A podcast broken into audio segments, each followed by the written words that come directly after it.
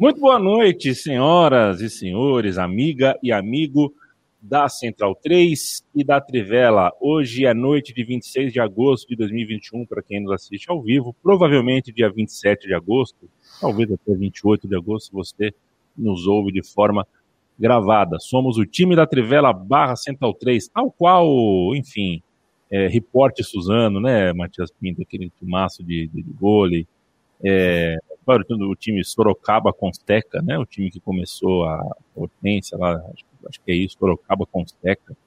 É... Eu, eu, fui, eu fui uma vez num jogo BCN Osasco contra Leites Nestlé, no Isso. qual choveu pra caramba no ginásio lá de Osasco e eu acabei dançando Macarena atrás da Márcia Fu, que deu risada. Valeu, gente. O podcast da Trivela volta segunda-feira. Tem que subir a Macarena agora, não tem mais nada para falar. Lembro da Lusa Santana. Você lembra da Lusa Santana, o Bruno Bonsante? Não lembro.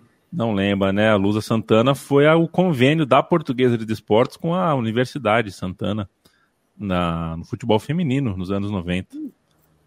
Aquele tempo que a portuguesa tinha a Salenco no patrocinador na camisa tal. Tinha acabado de ser vice-campeã brasileira. Lusa Santana, com T apóstrofo e Ana com dois N's, tal qual o Moraci Santana, cuja filha, certa vez, uh, conheci numa balada. Aquela balada que acabou, qual era o nome, Matias, daquela balada que acabou? Pô, várias. Sarajevo, não sei. Fan House, é, Fan House. Fan House. Lá na Bela Cinta. Era legal, Fan House. Era bom, hein? Legal. Gostava da Fan House. Saudades. É, era bom. E a Fan House me pegou numa época boa, uma época que no Sarajevo eu só ia pra vomitar mesmo. Agora no, na Fan House era, na Fan House eu ia mais apresentável, tá? Era mais bonito. Eu peguei muito show bom lá na, na Fan House.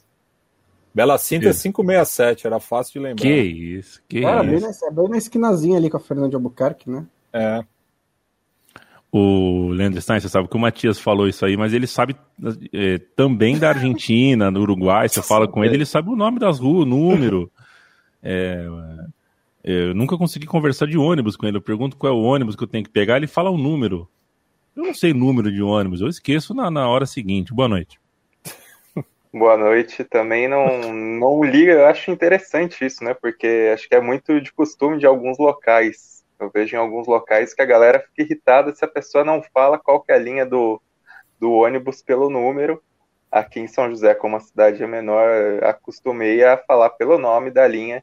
E um dos meus maiores desgostos foi quando mudaram os letreiros dos ônibus, né? Porque você tinha algumas coisas clássicas na cidade. Por exemplo, para ir para o centro da cidade, o letreiro falava cidade.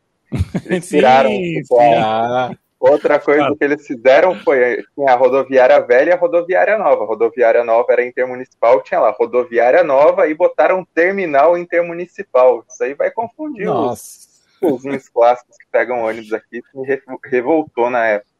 É, quando eu tive que pegar ônibus para ir pro Maracanã, né, o 433, 422, parecia que eu tava conversando com alguém sobre o jogo, não sobre o ônibus. Eu quero, qual é o ônibus?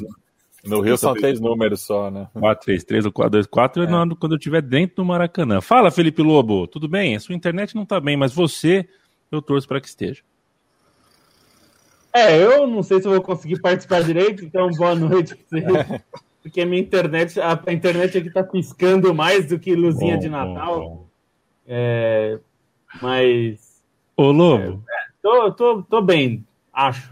Ô Lobo, você sabe para onde você seria muito bem-vindo? No Telegrama Legal, do Domingo Legal, sabia? Você é um cara que ia ficar putaço, né, no, no Telegrama Legal. Aí depois as pessoas iam tirar a cartinha e falar, Felipe Lobo, que susto, hein? tá, os teus amigos, é. você, não ia, você não ia perdoar, não. Eu não tenho a menor ideia do que é, do que é esse quadro, eu não me lembro. Então... Cara, o Telegrama Legal era tipo uma pegadinha, só que elevada à milésima potência. Imagina que eu e o Bonsa a gente faça uma pegadinha com você, é, mas onde a, existe uma conspiração ao teu redor que faz você realmente acreditar que alguma coisa muito séria está acontecendo. Tipo, estão levando tua mãe presa, sabe? Uma coisa assim, ou uh, concluíram que você, enfim, chega o Bonsa fala, cara, você está roubando dinheiro da Trivela, tá? sabe? Essas coisas assim.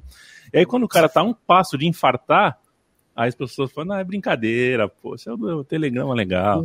Agora, Quando, quando, quando rola o primeiro soco. É, eu quebraria né? tudo. Não, não. É. Ai, Felipe Lobo. Supõe que essa é a ideia, né? Ver o cara quebrar tudo. É. Um abraço pro Pedro Alvarenga, saudações atleticanas. Coach Danny, Dali, tá de volta, um abraço para você. Grande Tércio Brilhante aqui com a gente, o Henrique Oliva, Rodrigo Vasconcelos, Pedro Jardim, Pedro Lara, que não é o D Lara, Cauê Nunes, pessoal lembrando aqui, aniversário do Palmeiras. Deixa eu contar uma coisa, é, é, aqui do, do lado, na frente da minha casa, que eu ando um pouquinho, chego na praia, tem uma barraquinha, é, quarta-feira da semana passada, saiu de casa, o Palmeiras tinha eliminado o São Paulo, né, um dia antes, e o cara tinha uma bandeira fincada do Palmeiras, assim, eu já comprei água com, com, água de coco com ele algumas vezes, tá? Falei, pô. Aí foi, eu tava com a camisa do Palmeiras, ele com a bandeira, a gente se acenou, se cumprimentou, ficou ali, pô, o cara é o palmeirense, é o palmeirense e tal. Ontem, passei por lá, de bicicleta, parei para tomar, prestigiar o palmeirense. É, sabe o que, que ele me falou na hora que eu puxei assunto Palmeiras? Ele falou: Ah, perder pro. Perder pro Cuiabá não dá. Perder pro Cuiabá é brincadeira tal. E aí eu falo, eu conto essa história porque eu tenho batido nessa tecla, né, gente? Como tá tudo sempre ruim para todo mundo no futebol brasileiro, né? Eu tentei falar para ele, eu ia falar para ele, cara, o Palmeiras conseguiu na última semana um dos jogos mais importantes da história do clube. É, e no domingo já acabou, né? Perdeu pro Cuiabá, o torcedor já tá putão.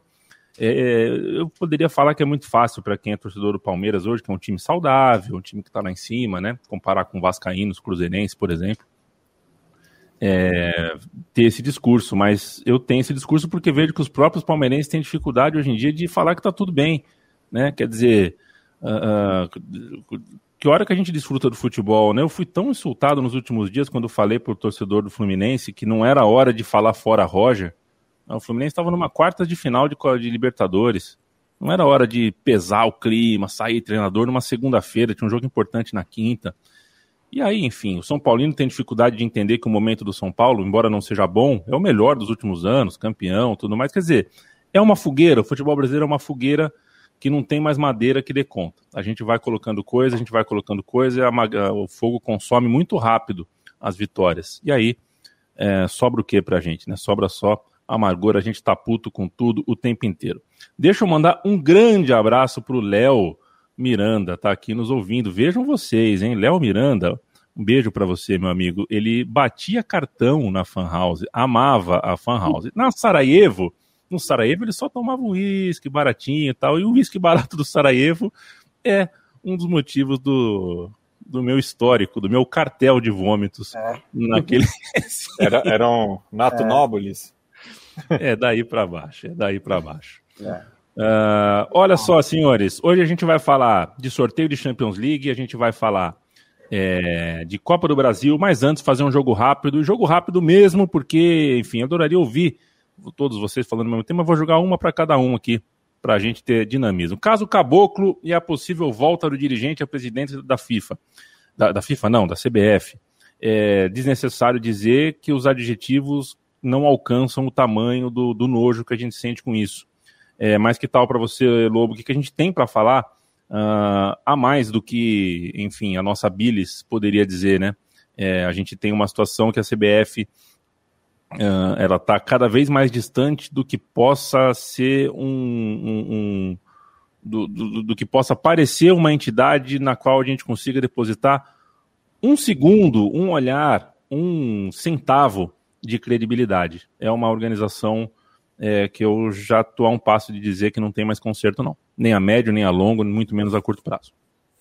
É, vamos lá. É, se ficar muito ruim aí para vocês, vocês me avisam. É, o, o, a questão, a questão do, do, do, caboclo é a seguinte: o Conselho de Ética, que é responsável por analisar as denúncias, é, definiu 15 meses de afastamento. Tinha definido 12, e aí é, disseram que ele já tinha cumprido 3, então aumentaram para 15. Isso significa que ele pode voltar ao cargo até setembro de 2022. Isso significa também que ele tem é, alguns meses pela frente como presidente, porque o mandato acaba em 2023, em abril, em abril de 2023. É, seria uma implicação essa, essa suspensão de que, se ela for mantida, é, ele pode não participar do processo eleitoral, porque o processo eleitoral pode ser realizado a partir de 12 meses da, da data do fim do mandato. Se seguir o padrão da última eleição, foi em, será em abril de 2022. Ele estaria suspenso, não poderia participar. Mas qual que é o X da questão? Ele teria seis meses aí, pelo menos sete meses, de mandato para é, executar represálias contra todo mundo que foi contra ele. E aí, é, muitos dirigentes de federações estão insatisfeitos com a, com a punição de 15 meses, acham pouco, só que também acham que agora não adianta punir, porque ele vai vir atrás de todo mundo para fazer represálias depois com caneta na mão. É né? o cara que comprou um jatinho no último dia dele na cadeira, né? É, pois é. Então, o que os dirigentes estão falando é, é e a Assembleia que vai definir se mantém essa punição ou se é, absolve o caboclo é, é, na semana que vem. E a tendência neste momento é ele ser absolvido. Porque se é para ele voltar, os dirigentes acham que é melhor que ele já volte agora logo, então. Porque é, senão você vota contra ele e aí ele volta, vai ter é, poder para te retaliar depois. É, a gente vai ver se isso vai se confirmar, mas essa é a tendência desse momento. O que significa que a, os, as acusações de assédio sexual e moral contra pelo menos três pessoas, duas delas, inclusive, estão no Ministério Público, né? É, são ações que se tornaram é, formalizadas no Ministério Público, é, é vai, vão ser ignoradas, vão ser, na verdade, minimizadas, porque, segundo o Conselho de Ética, o Comitê de Ética, é, foi um comportamento inadequado. E assim, a gente viu as gravações, saiu no Fantástico e tudo mais. Não dá para dizer que é um comportamento inadequado, né? Aquilo ali é claramente indícios de assédio sexual e moral. Então, a situação é essa. A minha dúvida é: os dirigentes vão ter peito para manter a punição e não ou até discutir uma ampliação, tentar alguma coisa, eles vão fazer alguma coisa ou eles vão aceitar essa derrota porque é, essa foi a estratégia do Caboclo e uma estratégia que deu certo, né? Ele aparentemente vai conseguir voltar. E aí eu quero ver a postura dos clubes, das federações, de, dos patrocinadores, que tem patrocinador colocando a marca dele lá atrás do Caboclo quando ele fala, né? É. Então, o que, que eles vão fazer? É nojento, é nojento. É realmente nojento, Lobo. E para não, não esquecer, é, não é exatamente sobre futebol, mas é sobre o mesmo tema, uma variação do mesmo tema, que a justiça seja. Uh, uh, trabalhe e seja exata também com o jogador de basquete Murilo Becker. Tá? Seríssimas as acusações da esposa dele. Esposa ou ex-esposa, não me recordo agora. Ex-esposa. Ex-esposa, né? Também uh, de, de, de violência, no caso, violência física, que a gente sabe quase sempre é sócia de uma violência pregressa moral, psicológica e tudo mais. É... Tá posto, isso existe e que cada vez mais a gente consiga uh, saber disso, né? E que a justiça, principalmente, consiga saber disso. O ideal seria que não existisse, mas o pior dos cenários é que tanta coisa exista e a gente não fique sabendo e as pessoas que precisam denunciar não encontrem amparo, não consigam, por alguma razão, uh, se expressar para a justiça e se expressar para a opinião pública. E foi por pouco, né? Esse caso da CBF demorou muito. Aqui a, gente está diante de uma vítima, de uma vítima de, de, personalidade muito forte, de uma vítima muito corajosa, de uma vítima que teve, teve muita coragem, porque, é, enfim, mais do que os 12 milhões de reais, né? As ameaças psicológicas, todo, todo o drama que ela passou, ela com certeza levou para o travesseiro muitas vezes a possibilidade de não falar nada. Bruno Bonsante, é o seguinte: o Mbappé e o Real Madrid estão no famoso. Você lembra do meu do taxista que eu peguei na Copa América, né? Que eu falei pro. Eu falei, eu vou assistir o jogo do Messi. Ele falou: ah, quer saber o que eu acho do Messi? Ele é bom jogador, mas ele é muito cheio de quais, quais, quais.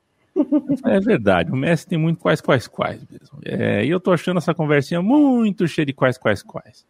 Mas, uh, de toda forma, me parece que, enfim, para mim seria saudável. O Mbappé para o Real Madrid seria, seria legal para o mercado. Entre algumas transações recentes aí que eu não estou achando tão legais, essa eu vou achar legal. Quero te ouvir sobre Mbappé, Real Madrid, a situação dessa transferência que é possível? Tem cara de novela, não tem? Que tal para você? Eu tô um pouco revoltado com essa história. Opa. É, tá, assim, tá queimando dentro de mim. Porque ela não faz sentido em nenhum, sobre nenhuma ótica. É, a que mais faz sentido é da parte do Mbappé, porque é, você já viu a foto do quarto do Mbappé quando ele era criança? Tem ali 800 fotos do Cristiano Ronaldo com a camisa do Real Madrid. Imagino que ele tem esse sonho de jogar no Real Madrid. Então, se dá para ir agora, para ele tanto faz. De qualquer maneira, ele teria mais capacidade de, por exemplo, negociar um bônus de assinatura, as famosas luvas, se ele fosse daqui a um ano é, ao fim do seu contrato. Mas ok. O Paris Saint-Germain está fazendo tanto jogo duro para vender o Mbappé, sendo que ele vai perder o Mbappé daqui a um ano de graça, não compreendo. O Real Madrid estar preparado para pagar 180 milhões de euros, que é exatamente o que o Paris Saint-Germain pagou pelo Mbappé ao Mônaco, a um ano do fim do contrato do Mbappé, sendo que ele pode ser contratado pelo Real Madrid sem taxa de transferência daqui a um ano, é completamente é, inexplicável. Existe esse tipo de contratação, ela não é nova. Quando o jogador está saindo do. está um ano do fim do clube, pode se acertar ali uma, uma taxa de transferência para o cara chegar antes, mas é geralmente assim, 30% do que seria pago, 25% do que seria pago é, não um valor desse tamanho, que é praticamente uma contratação, digamos, completa do Mbappé. Aí eu fico pensando, primeiro, é, não que a gente precisasse de evidências, mas o discurso do Florentino Pérez na época da Superliga envelheceu super mal em três meses, né? Porque ele estava falando lá que o futebol estava quebrado, que precisava salvar os clubes e tudo mais. E aí eu não, tô, não sei se o Real Madrid tem ou não esse dinheiro para pagar no Mbappé. Tenho dúvidas, mas é fato que nas últimas duas janelas não contratou ninguém. Vendeu dois caras nessa janela. O Pérez tem contatos lá na Espanha, ele dá os pulos dele, dá para parcelar, sei lá. Pode ser que tenha. Mas o fato é, ou você chega e fala, a gente precisa da Superliga porque o futebol está em falência, ou você contrata um jogador de 180 milhões de euros. As duas coisas não dá para fazer. Perfeito. Não dá para fazer. Porque se não assim, tá em falência, então começa não contratando um jogador de 180 milhões de euros e depois a gente vê o que, que a gente faz. Porque é. E aí, o segundo ponto é por que o Pérez está fazendo isso? Porque ele é muito mais esperto do que eu. Ele sabe que ele consegue contratar um Mbappé de graça daqui a um ano. Por que ele vai soltar essa grana na mão do PSG, que é ainda, inclusive, tem essa questão. Você está dando dinheiro para um adversário direto da Champions League, aliviar as contas dele, se reforçar, fazer o que quer que seja com aquele dinheiro, à toa, porque você pode ter o cara daqui a um ano sem dar dinheiro para o Paris Saint-Germain. É. Por que ele quer fazer isso? Minha única resposta a que eu cheguei é que o Real Madrid está se sentindo um pouquinho excluído na briga das manchetes. E isso é um negócio importante para o Real Madrid. Ele tem que estar tá o tempo inteiro ali nos holofortes, provando que é forte, provando que é galáctico, que é tudo mais. Aí o que tem, tem acontecido nesse mercdo? O Messi vai para o PSG. O PSG é o time. Agora, agora os, os, Galácticos não são mais o, o, time do Real Madrid. Agora os Galácticos são o time do Paris Saint-Germain. E aí na Inglaterra o Manchester City está contratando o Kane. Agora vai contratar o Cristiano Ronaldo. E o Real Madrid está se sentindo meio excluído nessa. Porque o único propósito de fazer essa contratação nesse momento é colocar o Real Madrid, é gerar manchete para marca. É que o marca agora tem, sei lá, do, três semanas de lindas manchetes para colocar na capa dele. Fora isso, não tem nenhum propósito fazer essa contratação nesse momento. Tá, mas eu ia gostar de ver. Quer dizer, eu não ia gostar de ver, porque eu não, prefiro ver. Eu, é, esportivamente. Prefiro... Quando prefiro... fechar esportivamente, eu comento, prometo. Ok, perfeito. Eu prefiro ele no Borussia Dortmund, mas tudo bem. No Napoli. Aliás, esse papo de que eu, eu já me. Tá, eu fui, tal qual o Galvão Bueno com o bandeirinha que dá impedimento, que espera o lance acabar para levantar a bandeira eu já me encarreguei, fui pessoalmente no último fim de semana até Zurique, é, fiz os meus, conversei com as pessoas lá, o Insigne não sai do Napoli, tá? Podem ficar tranquilos.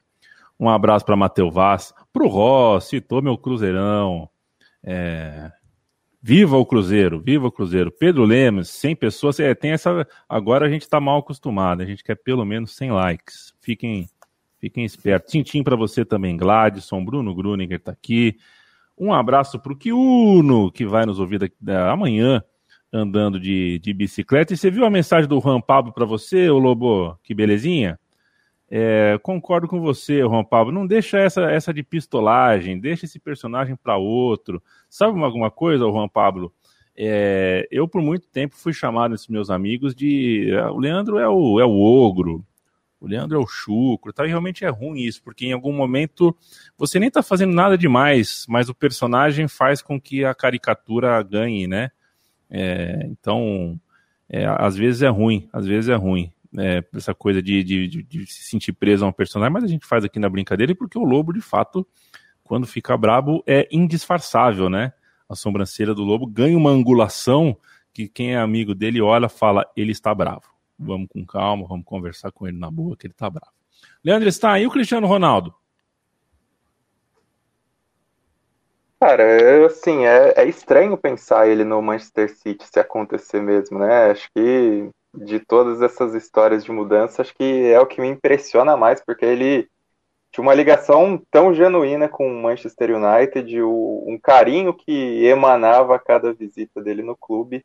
Vai ser, acho que, bastante estranho se isso se concretizar, né?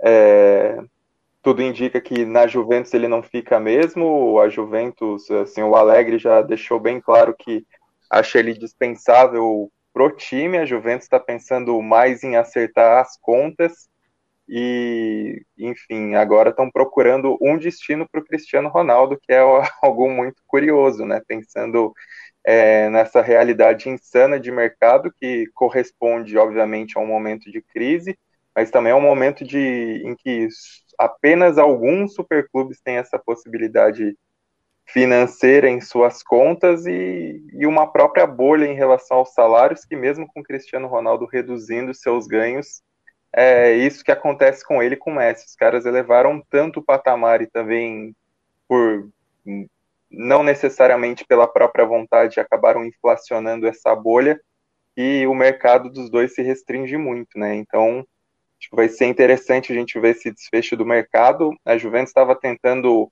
arranjar um acordo de volta aí para amarrar essa, essa saída do Cristiano Ronaldo.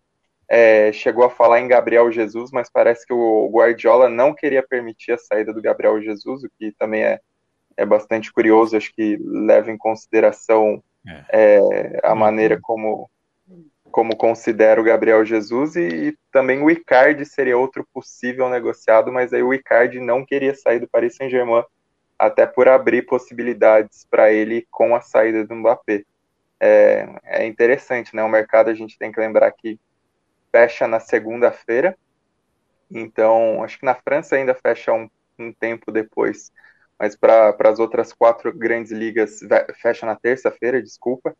É, então o tempo também é pequeno para as manobras, né? E manobras até pensando se a Juventus quiser trazer outra peça pro ataque, se o Cristiano Ronaldo sair, que, que deve acontecer mesmo, obviamente, um jogador não com o peso do Cristiano Ronaldo, mas um centroavante a mais ali para rotação.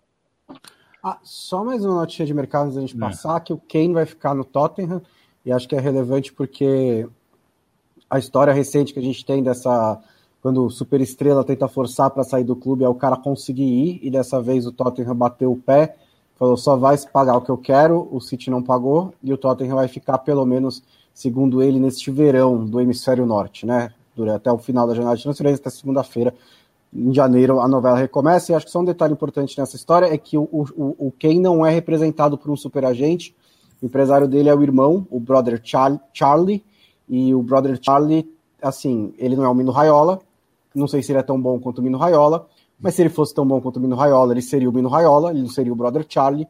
E além disso, ele não tem na manga uma carta que os superagentes têm, que é dizer para o clube: se você não deixar o Ken sair do Tottenham, você não contrata jogador meu pelos próximos 10 anos. O Brother Charlie não, não representa tantos jogadores quanto o Mino tá Raiola. Brother então, Charlie é. Brother, não, Charlie. Brother Charlie parece personagem então, do Guy Ritchie. É, é, então quem acabou ficando e talvez ele devesse né, contratar representação profissional, fica essa dica. E o Wagner Ribeiro, em que fim levou? É, né? nossa, é verdade, né? Lembra quando ele dava entrevista, tipo, quase todo, todo mês falando que o Robinho era melhor do que o Cristiano Ronaldo? É, uma vez ele disse que o Kaká era a mistura do é. Robinho com, é. com o Capeta, nem lembro qual era a comparação. Pois é, por onde anda, cara? Por onde anda, Wagner Ribeiro? Se estiver nos ouvindo, uh, não precisa aparecer, não. É...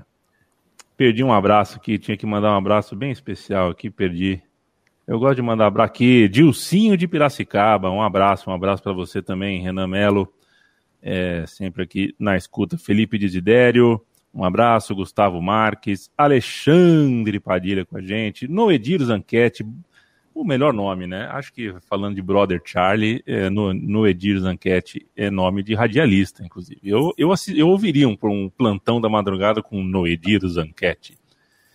É, ah, você colocou aqui, né, Lobo, que quando já, já passei essa do, do, do, do que valeu, companheiro. Até mais. Caio Dória disse que o YouTube iria ganhar do Ferenc. Ah, o Young, Young Boys, que YouTube. que Young Boys iria ganhar do Ferenc. É que você, assim, vocês são turrões, cara. Eu falo no campeonato húngaro. Champions League eu não entendo nada de Champions League, eu só pergunto. Matias Pinto, é, dá, um, dá um pan para mim é, sobre Copa do Brasil. Essa foi uma semana de quarta de final. A gente viu é, o Flamengo que quando tá no. Né, o Flamengo, quando acerta o dia, é, eu tenho 36, né? Eu vi Marcelinho, Ricardinho, Edilson Luizão. E acho que não vi nada. Nada parecido. É, é, Evair, Edmundo, Edilson e Zinho. Não foi por tão, tanto tempo, mas é, acho que só essas duas duplas que eu vi no Brasil se, se equivalem a Rascaeta, Everton, Gabigol, Bruno Henrique, mesmo quando eventualmente um deles não joga, claro. Mas o, é uma... o, Pedro no banco, né? Assim, com o Pedro só... no banco, tinha o Gerson atrás, Thiago Maia machucado, Diego. Luiz vindo para um lado, Diego. É, é, histórico, né? Então, quando tá num dia bom, é, é, fazer a pipoca mesmo, fazer a pipoca e desfrutar, mas não, não, não foi só disso as quartas de final da Copa do Brasil. Pois é, eu acho que não teve nenhum resultado é, surpreendente, né, pelo momento dos clubes. É, eu acho que o, a derrota para o Santos é, na Arena da Baixada é um resultado normal, né, até pela questão, é, não digo nem do, do, do, do, fator local, mas tem toda essa questão do, do gramado, enfim. É, o Diniz não, não consegue se encaixar contra a sua ex-equipe, que ainda tem uma espinha dorsal bastante forte, né? Enfim. É, o, a goleada na Arena do Grêmio surpreende pelo fato do Grêmio ter tido um jogador a mais durante mais da metade da partida, mas a forma como se deu, né? É, os, os, os, gols do Flamengo são, foram todos muito bem trabalhados, né? E até gerou um pouco de é, ciumeira, né? Por conta da comemoração do Renato, isso acabou virando é, uma pauta correlata da partida, né? Daí diz, né, que ele na posição dele não poderia ter vibrado daquele jeito, mas enfim, eu acho que é uma questão é, momentânea, até pela forma como ele saiu, né? Porque cabe lembrar que ele renovou o contrato no começo do ano e foi pressionado né, a entregar o cargo, depois de passar é, por Covid-19 e tudo, né, enfim. É, então, acho que é, a maneira como a vitória é, flamenguista foi construída é, em Porto Alegre surpreende pelo fato de ter jogado com um a menos, mas parece que não sentiu isso. E o Grêmio está nesse momento de que é, parece que tudo dá errado, né? Porque não, é, é, eliminado de, de, uma maneira complicada na Sul-Americana, está é, brigando contra o rebaixamento no Campeonato Brasileiro. Aí você tem é, a Copa do Brasil como uma possibilidade né, de ter uma conquista maior do que o estadual na temporada, mas daí pega é, o melhor elenco do país né, nessa fase de quartas de final. É, então, tudo isso acaba pesando, né? E o resultado do Morumbi, até pensando né, é, no jogo anterior entre as duas equipes pelo Campeonato Brasileiro, no qual o Fortaleza foi dominante, né? E jogando muito, explorando muitas falhas do São Paulo. E, inclusive, é, é a equipe do Voivoda até é, acabou pendendo um pouco demais pela esquerda, né? É, justamente tentando aproveitar o, o, o, Bruno Alves, né? O setor onde ele estava ocupando, porque é o elo mais fraco do sistema defensivo do São Paulo, também pensando nas, nas costas do, do Dani Alves, né, que sobe bastante para o jogo. E é, os dois gols acabaram saindo justamente pela direita, né? É, daí contando o primeiro com mais uma falha do, do Thiago Volpe e o segundo uma pane geral da defesa do São Paulo. E guarda bastante semelhança com o, o jogo entre as duas equipes pela mesma competição na temporada passada, né? No qual o, na partida de volta, né? Depois do empate de 3 a 3 em Fortaleza, o São Paulo abriu do, é, 2 a 0 com dois gols do mesmo jogador, no caso o Brenner, agora o Rigoni. E faltando 10 minutos para o jogo, o Fortaleza faz dois gols e empata o jogo. Naquele caso, a disputa acabou indo para as penalidades, agora o Fortaleza viaja né, é, para a capital cearense com uma grande vantagem. É, e acho que é favorito a superar o São Paulo lá pelo momento dos clubes. Né? Não estou falando de camisa nem nada, mas é, pelo que vem jogando o Fortaleza no Campeonato Brasileiro e o São Paulo nesse segundo semestre, e pelo encaixe do jogo também, é, a, a, equipe comandada pelo Voivoda é favorita em relação ao time do Crespo. Né? E daí só uma curiosidade, né, que esse é o quarto confronto entre o São Paulo e uma equipe treinada é, contra o, o treinador argentino, não conseguiu vencer nenhuma, assim como o São Paulo também nunca conseguiu vencer um cearense é, na Copa do Brasil no Morumbi, né? Já é a terceira oportunidade, perdeu para o Ceará em 2015, empatou ano passado contra o Fortaleza e novo empate agora. Perfeito. É, eu vou. Eu, só um minutinho que eu estou fazendo o famoso. A famosa pausa do break aqui, que estamos com 30 minutos de programa. Vou fazer, a gente vai falar um pouquinho mais de Copa do Brasil ainda.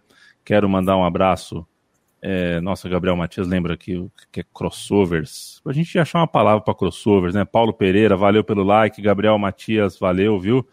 Uh, o pessoal adorou o Brother Charlie. Eu vou, vou jogar o Brother Charlie no Google para ver se a cara dele é o que eu estou pensando mesmo.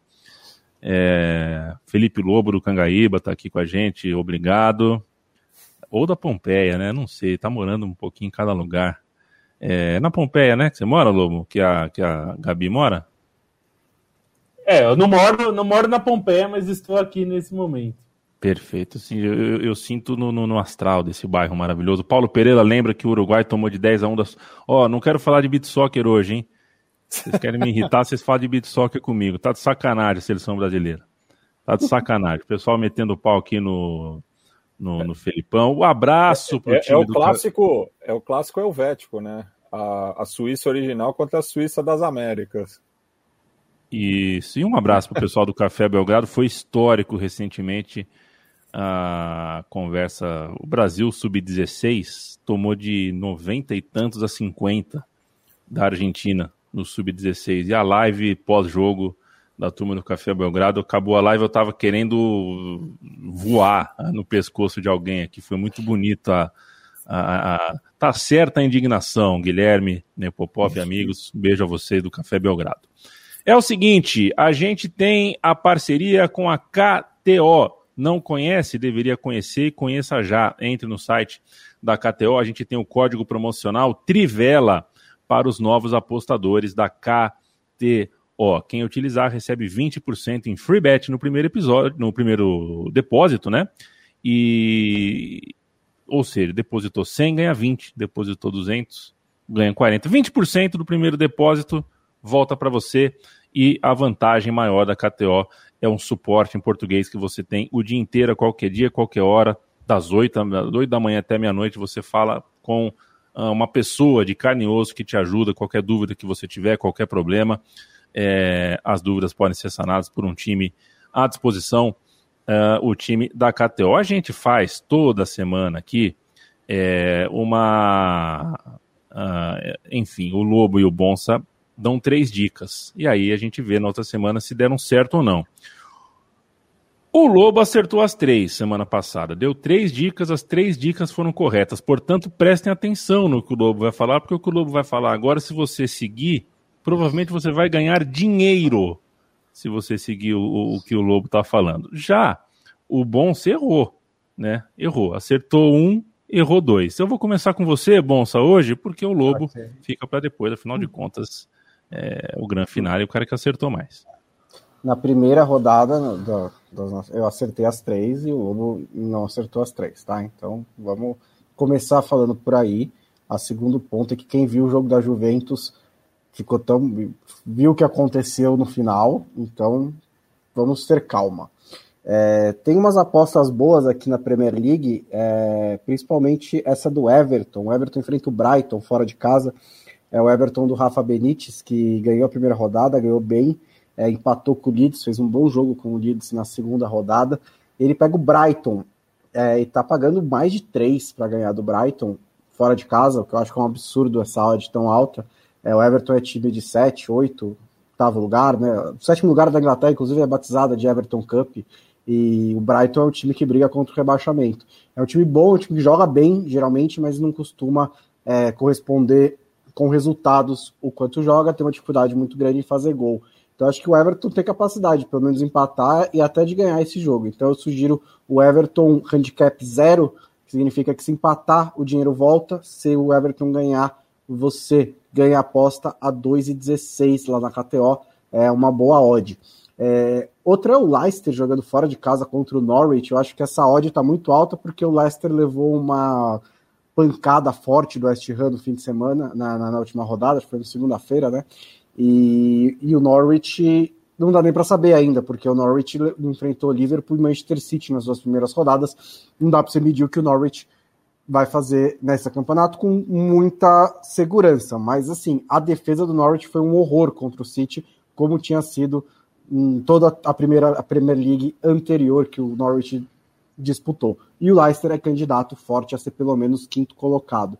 Então a vitória do Leicester a 1,90 é muito interessante. Eu também acabei de notar que eu falei Leicester três maneiras diferentes até agora, então eu vou tentar falar a quarta. Né?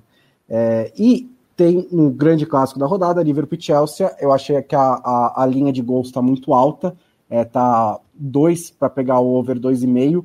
Eu acho que tem valor aí, porque são dois ótimos times, né? É, e são times que é, o, o Chelsea costuma travar mais os jogos do que o Liverpool, mas o Chelsea agora tem o Lukaku também, que fez uma estreia fantástica pelo Chelsea. É, vai pegar o Liverpool, que está muito mais seguro na defesa com a volta do Van Dijk, claro, é, mas ainda assim né, não é a melhor defesa do mundo, é uma defesa muito boa, uma excelente defesa, mas pode sofrer gol aí também e tem um ataque muito forte. Acho que é, estão subestimando um pouco a capacidade de fazer gol desses dois times, aí a odd 2 vale bastante. Felipe Lobo. Vamos lá, sendo bem rápido aqui, espero que não fique picotada a minha fala. Gol de Neymar no jogo do PSG contra o Reims, 1.73, é uma boa cotação. Provavelmente Neymar será titular e, e, deve voltar. O Messi pode estrear, mas deve ficar no banco. É, então é mais fácil um gol do Neymar, que faz muitos gols pelo PSG. Vitória do Atlético de Madrid, que vai ter um jogo difícil contra o Villarreal, por isso que a cotação é boa, 1.4, mas o Atlético de Madrid, para mim, está se colocando aí como um dos grandes favoritos a, re, a retomar, né, a, a repetir o título espanhol. É um time muito forte em casa, acredito numa vitória do Atlético de Madrid. Para fechar, uma cotação que me pareceu um pouco desequilibrada. O Aston Villa vai jogar em casa contra o Brentford. Eu acredito na vitória do Aston Villa, que está pagando dois. Eu acho uma cotação alta. O Brentford é um time é, recém-promovido da segunda divisão. Acho que o Aston Villa hoje é um time mais forte. Valeu, esses são os palpites de Bonsa e Lobo. KTO, um abraço a todo o time da KTO, visite o site da KTO e ao entrar, fazer a descrição, é, fazer a sua inscrição, eu peço que você entre na descrição deste episódio do podcast da Trivela, porque usando o link que a gente disponibiliza para vocês no sistema, no robô da KTO, fica registrado por onde eles entraram e isso significa uh, vitória do nosso time, da nossa trincheira aqui, podcastal. Valeu, gente. KTO, um abraço para todo mundo daí e vamos falar um pouquinho mais por aqui. O Leandro Stein é o seguinte: eu preciso passar a régua em Copa do Brasil, tá na hora da gente falar de Champions League, mas quero ouvir um pouquinho de Flamengo, porque já tá. Já, qual é a sensação que eu tenho? É um time que já é história. Eu, eu tô esperando o documentário desse Flamengo. é, eu acho que já não é mais um time que cabe no, no dia seguinte, na conversa, mas a gente tem que falar né, do pós-jogo, do dia seguinte, então eu acabo evitando porque eu vejo esse Flamengo já num outro lugar. É, mas caramba, 4 a 0 né? É, 4 a 0 no Rio Grande do Sul, é bastante coisa, é um Flamengo realmente é, que, que, realmente desafia a nossa adjetivação, porque a gente né, tem que tomar cuidado com os adjetivos sempre, mas esse Flamengo é outra coisa quando o Isla foi expulso, é, acho que existia até um temor natural, não só pela questão é, de jogar com a menos num primeiro tempo que o Grêmio era superior, mas também por alguns jogos em que tudo pareceu conspirar contra o Flamengo, e aí, sei lá, pegando, por exemplo, o jogo contra o Internacional pelo Brasileirão, que nada deu certo.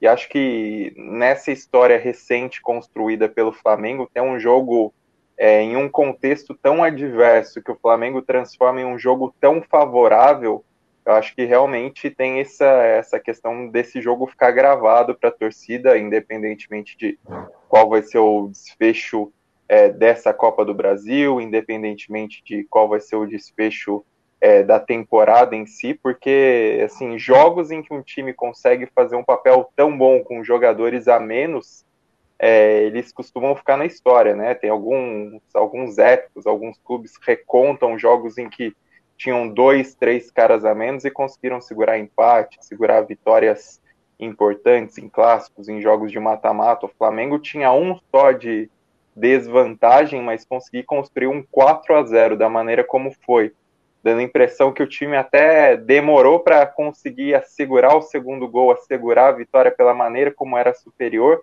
eu acho que, que engrandece isso.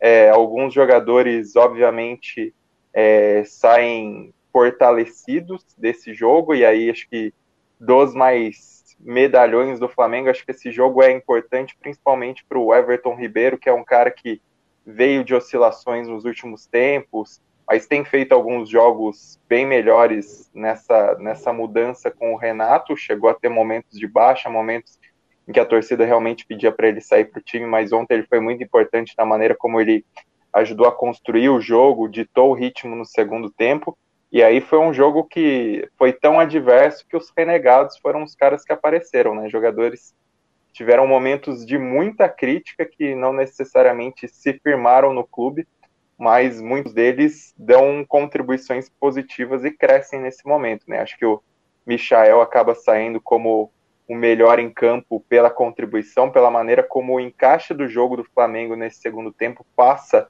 pelo estilo dele e pela maneira como ele contribuiu com o time, não só pela qualidade técnica, que todo mundo sabe que ele tem, um tanto quanto peladeira é verdade, mas a qualidade dele, mas também pela consciência dele para o time. E acho que esse jogo acabou sendo importante para o Mateuzinho também, né? Por não só pela expulsão do Isla, mas por ser um cara pedido pela torcida, não veio é, de uma atuação anterior tão boa, mas foi outro cara fundamental também para o funcionamento do time. Acho que é outro que acaba se firmando. Acho que é um jogo que, no fim, é, ele leva mais a chancela desse período é, de muitas histórias do Flamengo e de ser uma história diferente, é, de reverter esse, esse cenário, ainda aplicando uma goleada pelo Grêmio que resgata o que aconteceu na, na conquista da Libertadores, mas por também ser algo mais é, acho que de uma ideia de jogo em si, é, adaptada para um contexto como foi, e um Flamengo é, agressivo, ainda que não tenha sido exatamente o, o estilo consagrado nos últimos tempos, mas um Flamengo que parte muito mais da ideia do que dos nomes em si nessa vitória. Bonzinha, é, um pan seu, por favor, de Copa do Brasil. So, é, quero, quero ouvir sobre o Kiprocó em forma de jogo de futebol que aconteceu no Paraná, entre é... Atlético e Santos. O que significa que procói? Só para não falar o é, errado. É, confusão, é. confusão, polêmica, foi... tal. É, foi meio confuso, né? Porque é, eu acho que teve um pênalti para o Santos, né? Eu não sei se vocês concordam comigo, mas dominar a bola e sair jogando com o braço é falta. Então, eu discordo de você, Bonsa, uma vez por ano. Não vou gastar. Não, é, não, não, vou gastar não hoje. Não. É. E, e, e, aí ficou muito confuso também o, o, o, impedimento depois no fim, né? Do gol que seria o 2 a 0 do Atlético Paranaense. O Salve até na transmissão disse que acha que não fizeram as trás das linhas lá para é, o Salve Espinal Fagundes, o cara da central do apito, não fizeram lá as linhas para medir direito o, o impedimento e, na, e, no olhar ele, eu também acho, o jogador do Atlético Paranaense não estava impedido. E aí, né, temos o VAR aí para é. resolver essas questões e elas não foram resolvidas. Com bola rolando, o Atlético Paranaense me pareceu muito melhor do que o Santos é, teve volume até para ganhar por mais do que ganhou, esse 1 a 0 né? Um gol até que sai, surge de uma cobrança de falta do Thiago Heleno do campo de defesa para pegar o João Paulo adiantado. O João Paulo se recupera, espalma para escanteio. Do escanteio sai o gol do Atlético Paranaense no primeiro tempo.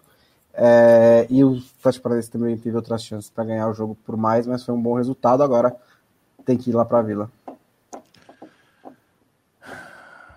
Tem que ir lá para a Vila. Uh... Você, viu, você, viu, que chegou a foto do, do Brother Charlie aí no seu WhatsApp, né?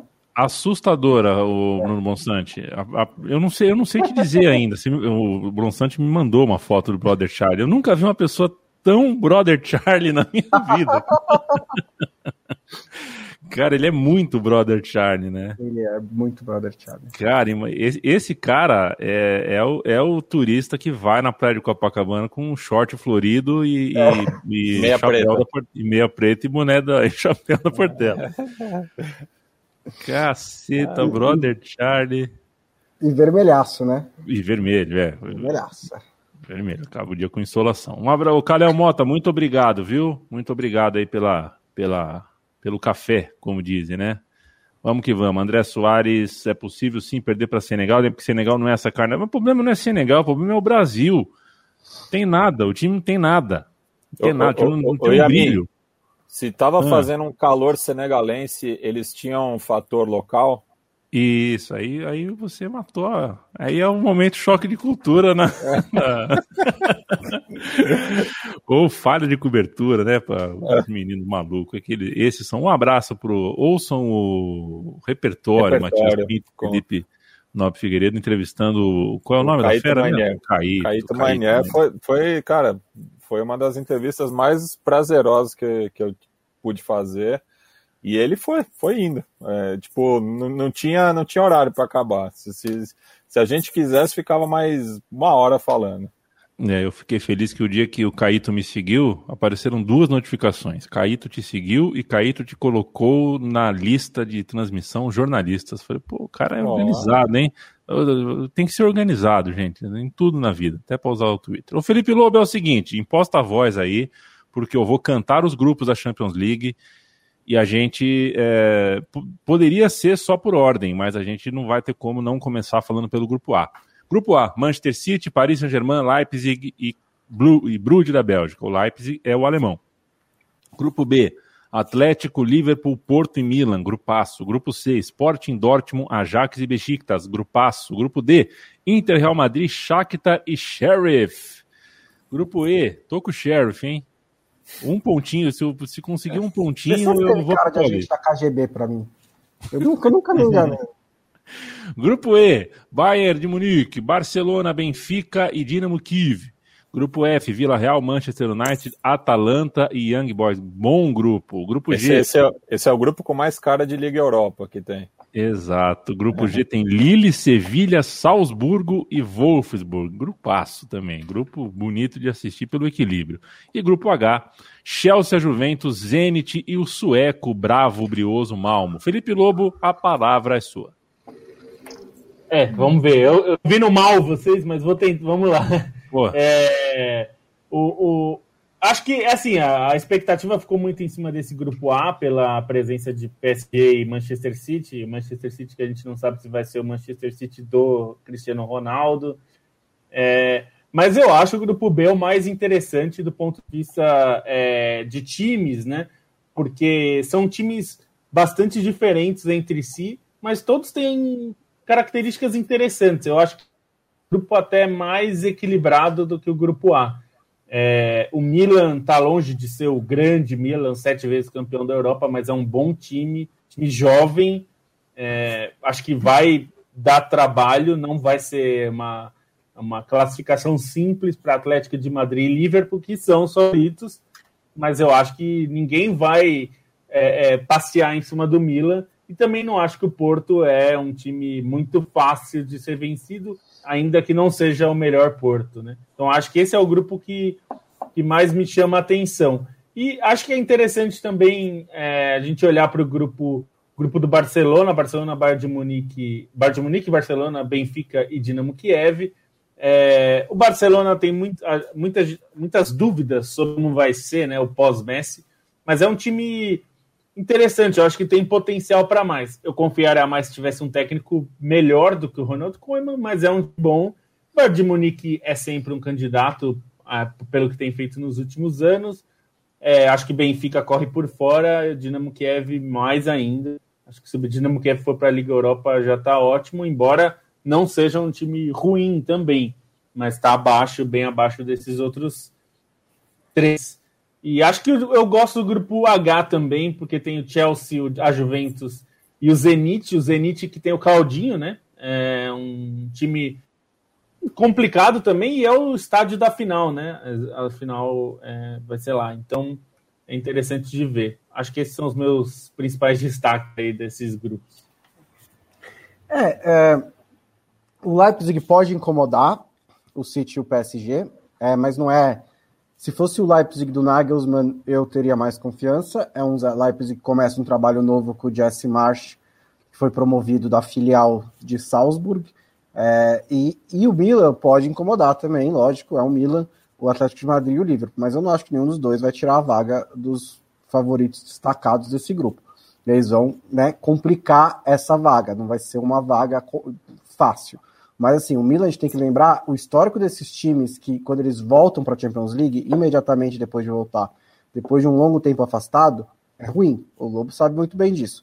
Mas não é só a Internacional que, que, foi, tá, que teve problemas para passar. Quando o Manchester City começou a se classificar para a Champions League, ele passou dois ou três anos apoiando na fase de grupos antes de conseguir se classificar para as oitavas de final. O Liverpool, quando voltou em 2013, 2014, perdeu num grupo que tinha o Basel. Então, assim, é difícil você chegar na, você chegar na Champions League depois de um longo tempo afastado e já brigar por vaga nas oitavas de final, principalmente porque você acaba saindo com um coeficiente muito baixo. O Milan estava no pote 4, né? Tá no, no 1, 3. Era 4 mesmo, né? No pote 4. Sim, pote é, então, 4. Foi o último a ser sorteado, né? Exatamente. Então, assim, você sempre pega um grupo difícil. É, os dois ainda são favoritos. É, eu tenho um pouco de né, um pouco de receio em relação ao Barcelona, porque eu não sei ainda que Barcelona é esse, eu não sei ainda como é que vai ser esse time sem o Messi, eu não sei como eles vão reagir em momentos de adversidade, eu não sei de nada disso. E aí o Benfica talvez possa atrapalhar um pouco. Não acredito que vá passar também na frente do, do Barcelona, mas é um Barcelona vulnerável. E o Shakhtar Donetsk que merece um pouco de respeito no grupo da Inter e do Real Madrid, porque na temporada passada ficou à frente da Inter nesse grupo. Então, assim, essa Inter tá teoricamente mais frágil do que a da, do ano passado, quando foi campeã Eles... italiana com o Lukaku e com o Conte. Eles vão conseguir empatar com o Sheriff. Eu acho ah, que Eles vão conseguir. Eles vão... Tem jeito. E aí, tirando isso, mas assim, isso são é, algumas é, ponderações. Mas é basicamente 14 vagas das 16 estão mais ou menos ali, que você já sabe quais vão ser. As que eu tenho dúvida mesmo é Atalanta ou Vila Real no grupo do Manchester United. Ali eu acho que é completamente indefinido, pode ser qualquer um dos dois. Eu acredito, se eu precisasse apostar, né, se é uma arma na minha cabeça, falaria Atalanta, mas eu acho que é muito, muito equilibrado entre os dois. É, o Manchester United pode se complicar também em jogos específicos, mas não acho que vai ficar fora das oitavas de final. Né? Não, não acho que passa Atalanta e Vila Real e o Manchester United fica em terceiro. É, e no grupo do Borussia Dortmund, é, Sporting ou Ajax. Também acho que é bem próximo. Acho, eu diria o Sporting um pouco à frente e o Besiktas correndo por fora, né, o quarto time do grupo. Mas acho que ali também eu não sei dizer quem que passa. Nos outros, a hierarquia do grupo está muito clara. É, o, o é. grupo C, o último citado pelo Bonsa, me parece mais equilibrado mesmo, assim, porque até o Borussia Dortmund, que é, em teoria, o favorito, mas não é o cabeça de chave e é, é bom frisar isso, né? É, é, respeitar os campeões nacionais como cabeça de chave é importante, tá aí o, o Sporting como o cabeça de chave desse grupo, mas até também por não é, o esporte não jogar a Champions League a, frequentemente, né? Tá desacostumada com essa posição, né? Acabou de encerrar um jejum aí que durava quase duas décadas. É, abre muita margem para esse grupo e também acho que é, o, o, o, Dortmund, claro, já sei que, que é o favorito, mas também não vejo um favoritismo tão grande em relação aos demais do grupo, talvez fique né, o Borussia é, em cima, o Besiktas embaixo, e os outros dois componentes ali é, podendo brigar é, pela classificação direta, pela Liga Europa, enfim, acho que é um grupo bastante interessante de ser observado. É, desse... grupo... ah, pode, pode ir, Sté, pode ir. Não, desse grupo C, uma coisa que eu acho legal de destacar é que são grupos de torcidas muito intensas, né? Então acho que nas arquibancadas vai ser um dos grupos mais legais ainda nesse momento de reabertura dos estádios, então tem um Besiktas que é, bate recordes de decibéis, um Ajax que tem uma torcida muito reconhecida, o Dortmund não precisa nem falar, e o próprio Sporting com esse, esse fim do jejum do, no Campeonato Português e essa empolgação, acho que vai ser bastante interessante. É um destaque que acho que é, é legal fazer também no grupo B, que pouca gente talvez tenha, é, pouca gente se lembre disso, mas o Milan, a última partida do Milan por Champions League foi contra o Atlético de Madrid, exatamente nas oitavas de final de 2013 e 2014, e o Milan tomou uma sapatada do Atlético de Madrid naquele confronto, né? Foi 5 a 1 no agregado, com direito a uma goleada do Atlético de Madrid por 4 a 1 e aí nesse grupo acho que a gente não pode, ainda que os outros times chamem mais atenção por serem de é, ligas mais badaladas, enfim, a gente não pode descartar o Porto, ainda mais pela boa campanha que fez na Champions passada. Então, acho que tem, tem um peso grande nisso. E dos times da pré-Champions, assim, acho que eu estou um pouco interessado em ver como vai ser esse Shakhtar Donetsk, porque passou meio no, nos apuros contra o Mônaco, mas foram jogos muito bons, né? Foram jogos uhum. impressionantemente bons. Acho que entram para a história assim entre os melhores de, de prévia de Champions. O Benfica também passou aperto contra o PSV e o PSV vai ser um time que acho que na Liga Europa pode se dar bem. E desses de, do caminho dos campeões, além do Red Bull Salzburg, que vem de duas boas temporadas na Champions, ainda que tenha mudado de técnico e sempre troque de peças, porque o elenco é muito jovem, vem de muitos jogadores, então tá numa renovação constante aí. Eu assim, o Young Boys é um time que em, em outras é, na outra Champions que ele participou em 18 e 19 fez bons jogos, é um time que revelou bons técnicos, né? Revelou o Ad Hitter que, que agora está no Gladbach e, e o Seuane, que é o atual técnico do Leverkusen, agora é, em vez de apostar em um nome, buscou um medalhão com David Wagner, então é um time que, assim, embora seja o mais fraco num, grupo com três claros candidatos às vagas, pode ser algum um time que tire pontos. E um dado relevante que eu acabei levantando hoje é que com a Champions League, assim, com é, muitos times repetindo presença, muitas hegemonias claras, é impressionante como é, vários desses duelos que a gente vai ter nessa fase de grupo são repetidos, né? Entre 48 confrontos diferentes, 27 já, eh, já aconteceram em edições passadas da Champions. Aí tem três finais que chamam mais atenção, né? Que é Barcelona e Benfica, que foi a final de 61, quando o Benfica ganhou o primeiro título. É, Liverpool e, e, Milan, que foram duas finais em 2005 e 2007. E Inter e Real Madrid, que teve uma decisão vencida pela Inter ali nos anos 60 em, 63, em 64. Então acho que no fim das contas, a gente acaba vendo muita repetição nesses confrontos, né? De todos os grupos, só o grupo do Lille, né? O grupo G é o único que não teve jogos passados em Champions League. Até Xerife, Tiraspol e Shakhtar Donetsk já teve em preliminares, então é algo que a gente vai acabar cada vez mais vendo, né? Jogos muito repeti é, repetidos nessas hegemonias que existem na Champions e, enfim, na própria, no próprio modelo da fase de grupos, privilegiando os times das grandes ligas, né? E a final da, da Liga Europa passada, né? Villarreal tá e Manchester United no, no mesmo grupo. É, que daí o... da, se for pegar das outras competições, tem mais. Tem, por exemplo, é. Dinamo e Bayern foi final de Supercopa em 75, então tem, tem mais. Não, digo de ser uma bem recente, assim, né? Tá, tá bem, pode ser uma revanche pro, pro United, né? Só dá uma é. palhinha desse, desse grupo do Sevilha, porque ele, ele parece ser o mais aberto, mas para mim o Sevilha é bem favorito nesse grupo, né? É um time assim constante de competições europeias, que tem um, um trabalho bem feito é, e que continua também se renovando. Eu acho que é engraçado que esses dois times os dois favoritos, na minha opinião, nesse grupo, que são o Sevilla e o Red Bull Salzburg, são dois times que também estão em constante renovação. O Red Bull Salzburg muito mais do que o Sevilla, mas o Sevilla também roda bastante o seu elenco o tempo inteiro, é, mas o Salzburg muito mais está acostumado com isso, né? Como disse o Stein, está vindo aí de campanhas de Champions, vendendo jogadores. Nessa janela vendeu o Daka para o Leicester, que é um, um conseguir, falei do quarto jeito diferente de novo, que é outro atacante que, que faz muitos gols, vinha fazendo muitos gols na Áustria, é, mas ainda é um time que sabe, ele sabe trabalhar dentro dessa instabilidade, né?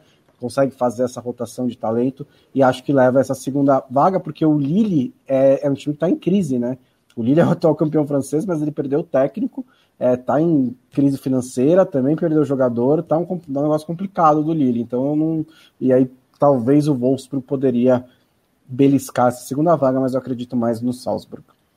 É, só para falar aqui que perguntaram, e eu não falei, né, do grupo D, é, eu acho que dessa vez a Inter vai passar. Eu acho que a Inter é mais, é mais time do que, óbvio, do que o Sheriff, claro, mas do que o Shakhtar também. Esse Shakhtar é um time brigador, mas acho que já teve times melhores. O time do ano passado mesmo, a Inter já era melhor e não, não conseguiu se impor, né? Precisava só ganhar em casa e não ganhou.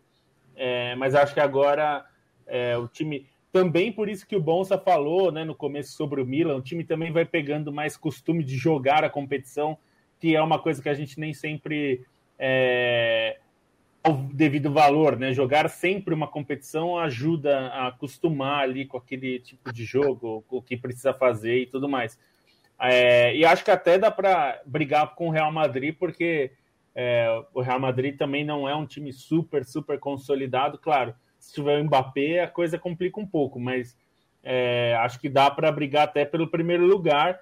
E se não classificar dessa vez, acho que é um fracasso pior do que os anteriores, porque vai ser a quarta vez, né? Já tem três seguidas, mas dessa vez eu acho que, mesmo perdendo o Lukaku, o Hakimi, o time acho que se recompôs bem, pode, pode sim é, classificar mas também não acho que vai muito longe. Acho que se chegar nas quartas é o limite desse time da Inter, porque das quartas em diante, a não ser que tenha uma sorte enorme de pegar um time, né? A Inter em 2010, por exemplo, é, na, na campanha que foi campeã, pegou o Chelsea nas oitavas, que foi muito difícil, não era favorito, passou, e aí nas quartas pegou o CSKA Moscou. Se acontecer algo assim, aí pode chegar na, a, além, mas acho que é o limite mesmo. É tudo? Acho nunca é tudo. Né? Nunca é tudo. É, nunca é. Tudo dá nunca pra, é. Dá, dá para o Stein dar uma chamadinha para o texto do Sheriff, que é maravilhoso. Quem não conhece é, a história. Vou pensar, vale. Eu vou pensar no teu caso, Lobo. Antes de mandar um abraço para o Heitor Gomes. O, o parece que já não fica em apuros se o Mbappé sair. Acho que é, é se o Botafogo. Né? É, se o Botafogo vai ter que ir para o mercado. Vai ter que... É.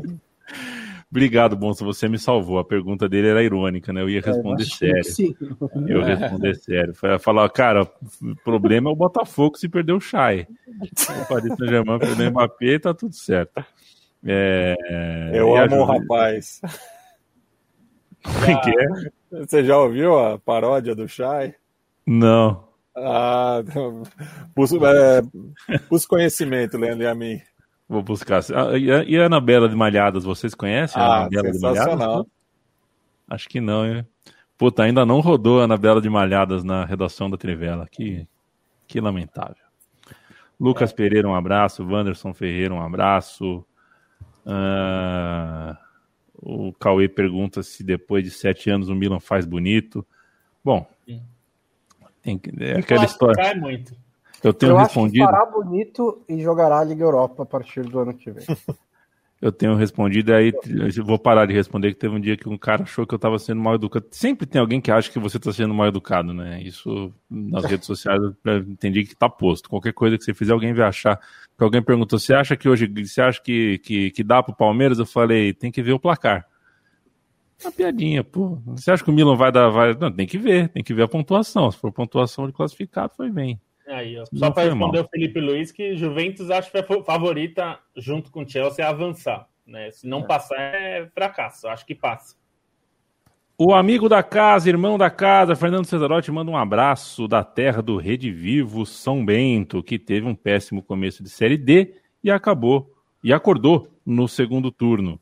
É... Cesarotti, era tudo que eu mais queria, depois de um papo sobre o grupo da Champions League é, uma pincelada sobre o São Bento na Série D. Ainda bem que você nos conhece, é disso que a gente precisava. Me ocorreu agora, na hora da despedida, Leandro Stein, é, que você falasse um pouco de um, uma publicação sua no site da Trivela sobre o Sheriff. Boa noite. Boa noite. O Sheriff Tiraspol é um dos casos, é o time estreante dessa fase de grupos da Champions, coloca pela primeira vez a Moldávia na fase de grupos de uma competição continental e tem toda uma história curiosa, para dizer o mínimo, por trás. Né? Quem ouve os amigos do futebol no mundo percebeu a empolgação de Gustavo Hoffmann com, com a, a possibilidade do Sheriff Tiraspol chegar na, na fase de grupos da Champions, porque é um time que está há muito tempo disputando as competições europeias, desde é, 99 2000 disputa ou Copa da UEFA barra Liga Europa ou Champions League. Já tinha chegado duas vezes na última fase preliminar da, da Champions League, não passou. Tinha quatro participações na fase de grupo da, da Liga Europa, então era um time que estava sempre aí. É, para quem era acompanha. Sucesso, sucesso na newsletter da Tivela. Exatamente. É. Não, eu ah, ontem pesquisando achei uns textos de 2008, assim, trazendo muitas informações sobre o Sheriff Tiraspol. É, outra, para quem também deve, para quem acompanha o ótimo Copa Além da Copa, aliás, fica a sugestão para vocês seguirem no Twitter, eles falaram também é, nas últimas semanas sobre a questão separatista envolvendo o Sheriff Tiraspol, porque ele é um clube da Moldávia, mas na verdade ele está na capital da Transnistria, que é uma região separatista, enquanto a Moldávia culturalmente ela é mais próxima da Romênia, a Transnistria é mais próxima da Rússia. Então, na época da independência soviética, é, chegou a ter uma guerra civil por quatro meses numa tentativa da Transnistria se manter próxima à Rússia, ainda que seja um país ali na é, uma região na fronteira com a Ucrânia. É, chegou a ter um tratado de paz, mas ainda é, é uma região que tem sua própria moeda, sua própria constituição, seu próprio governo, seu próprio parlamento. É, e, funciona... e, é algo, e é algo muito comum na, nas antigas repúblicas soviéticas, né, de você ter uma porção territorial mais russófila e a outra é, com outras questões nacionalistas, né, no caso aí uhum. da Moldova é, com a Romênia, né? Tanto é que é, é curioso que a, a, música que o, o, latino chupinhou a melodia de festa no AP, que é Dagostea Dintei, é de uma banda da Moldávia, né? Mas eles cantam em romeno.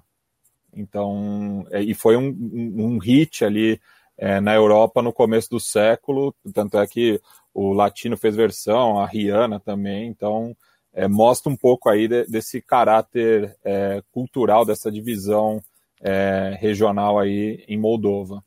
E até tem uma, tem uma província romena que é Moldávia, né? Por isso que o país acabou é. é mudando de nome. Preocupações é... para o Shakhtar, né? Jogando lá. Pois Apesar é. do Shakhtar também ser muito próximo aos russos, né? É um time ucraniano de origem, digamos, étnica russa. É, então. É, no fim, acho que acaba sendo a aproximação. Acho que além de todas essas questões, o que eu puxo mais no texto que é interessante é como o xerife Tiraspol foi criado, porque é, ele está no seio de um conglomerado que surgiu como uma empresa de segurança fundada por ex-agentes da KGB. Essa empresa de segurança, em momento das privatizações pós-União Soviética, acabou se aproximando do, do governo da Transnistria deitou e rolou, começou de empresa de segurança, abriu supermercado, posto de gasolina, fábrica de celular, rede de televisão e um time de futebol que acaba se beneficiando de, de todos esses recursos. A partir disso é que virou uma força dominante, porque passou a ter muito mais dinheiro do que o resto dos, dos times moldavos. É, começou a dominar o campeonato moldavo dos últimos 21 campeonatos, levou 19 títulos, passou a contratar jogador brasileiro, passou a contratar muito jogador africano do leste europeu. Isso constituiu a força do Xerife Tiraspol, que teve momentos de maior bonança é, na virada da década passada.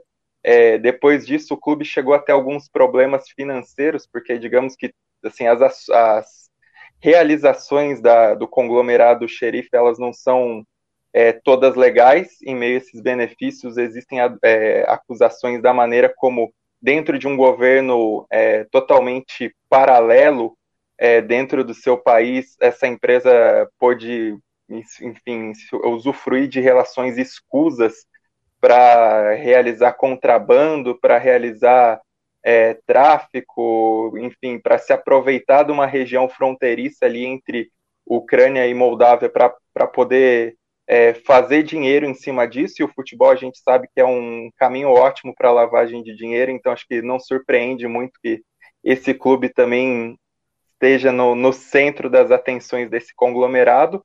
É, com a guerra civil da Ucrânia e com a mudança de governo na Moldávia, é, a empresa, o conglomerado xerife, chegou a perder alguns benefícios, mas ainda assim é, o clube se mantém, é, mantém seu reinado no campeonato é, nacional e, assim, de maneira um tanto quanto inesperada, assim, considerando outros momentos mais fortes, consegue chegar à fase de grupos da Champions. E aí acho que méritos, muitos méritos em campo, além de todas as relações escusas de um time que conseguiu eliminar o Estrela Vermelha, quando todo mundo esperava um Estrela Vermelha de, Dinamo de Zagreb na última fase, e despachou também o Dinamo de Zagreb, que vinha de uma temporada histórica na Liga Europa na edição passada, conseguiu fazer 3 a 0 em Tiraspol, é, agora depois é, conseguiu segurar o empate, ainda meteu uma bola na trave na Croácia, uma classificação relativamente tranquila, e vai ser curioso ver os times e a, e a própria relação do clube com Moldávia, com Transnistria, com, com toda essa questão regional, recebendo clubes tão fortes, e no estádio que, dentro dessa estrutura com muito dinheiro, é um estádio com padrão UEFA, que, enfim, é, já recebeu na sua inauguração a presença do Blatter, e a gente sabe que em relações escusas o Blatter manja,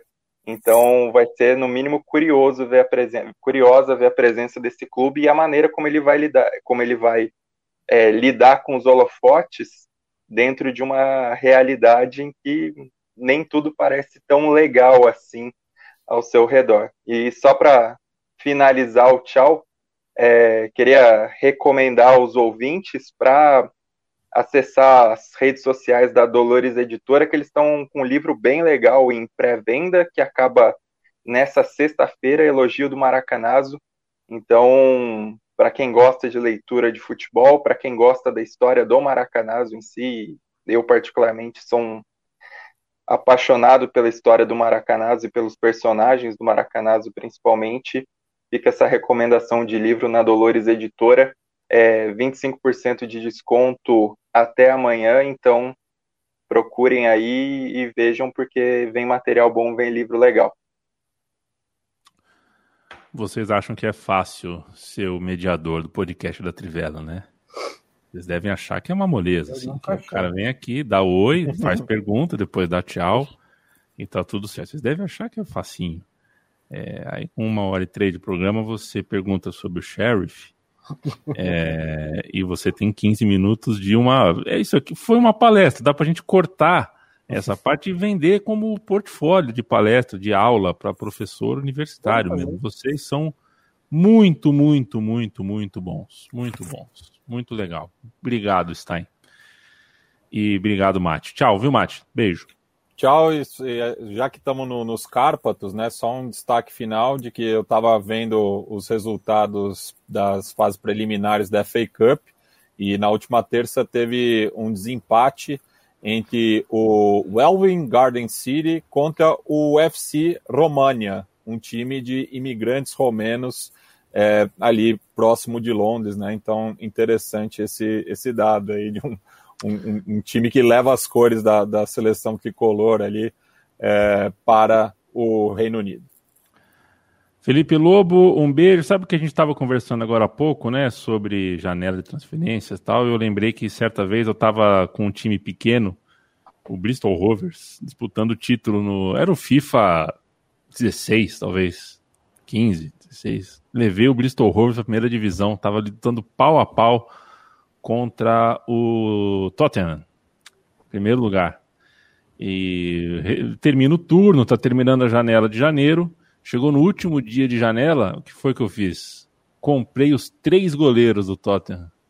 Para deixar eles sem goleiro, para não dar tempo deles, deles comprarem um outro goleiro. Falei, vou ver se o jogo, o jogo de o FIFA principalmente é ruim nisso, né? Não tem essas, né? No futebol médio isso não aconteceria. Consegui, comprei os três goleiros, eles, eles ficaram sem goleiro. Sabe o que aconteceu depois? Você perdeu o jogo. Não, achei zoado. Me arrependi. Ah, Me arrependi, porque eu não sou tão cuzão assim, né? Eu sou cuzão, mas não sou tão cuzão assim. Boa noite, Lobo. Até mais. É, boa noite. É, eu sabe que, falando de, de games, eu sempre. É, eu tenho me frustrado constantemente de porque eu acho que os modos carreira dos jogos, tanto PES quanto FIFA, foram meio abandonados e eu não sou oh. um grande não sou um grande entusiasta do Ultimate Team, né? Eu acho meio cassino e não me atra... nunca consigo jogar muito tempo é, e me divertir, né? Que acho que tem que ser o objetivo. Né? Então tá, estão surgindo aí vários é, vários candidatos a jogos de futebol, né? É, a gente até está cobrindo bastante na, na Trivela. O João Bellini está tá escrevendo lá para a gente. Eu, tô, eu queria mesmo que a 2K, que faz o jogo da NBA, fizesse um jogo de futebol porque o jogo da 2K e da NBA é super profundo e é focado bastante no modo carreira, né? Seria legal ter um jogo de futebol muito mais focado no modo carreira. Então, por enquanto, eu fico mais no futebol manager mesmo. Então, um abraço a todos, até segunda-feira. Bruno Bonsante, Bruno Moreira Bonsante. Isso. ah, garoto, acertei. Boa Nossa, noite. Eu sou o parente distante do, do Bonsa. Não, não Minha é mãe é Moreira na verdade também. é Moraes, mas. Ah, tá. Eu sempre concordo com o nome que o Yamin fala aí. Não... Entendi. aí você me derruba, né? Moraes Moreira. Fala o mesmo nome, né? É, é, tá bom. Eu vou até falar alguma bobagem, mas já falei, né? Já gastei minha bobagem. Boa noite, até segunda-feira. Boa noite, até segunda. A gente é, tem financiamento coletivo funcionando em apoia.se barra Trivela e apoia.se barra Central 3. Tanto a redação da Trivela quanto o estúdio da Central 3 são uh, uh, produções, né, são produtoras de conteúdo independente. A gente precisa, então, sempre lembrar que a gente funciona graças uh, a quem nos ajuda. Toda segunda e quinta programa novo, segunda-feira a gente volta. E um abraço, hein, Matias? Um abraço, sabe para quem? Bruno Fares. Que fim levou, oh, Bruno Fares? Cadê Bruno você? Fares, é, o apresentador do It's Time. Hoje abriu um chaveiro em Araras. E para você, Bruno Fares, eu mando um abraço. Você fica agora com a porrada que vale a porrada do Super Fight.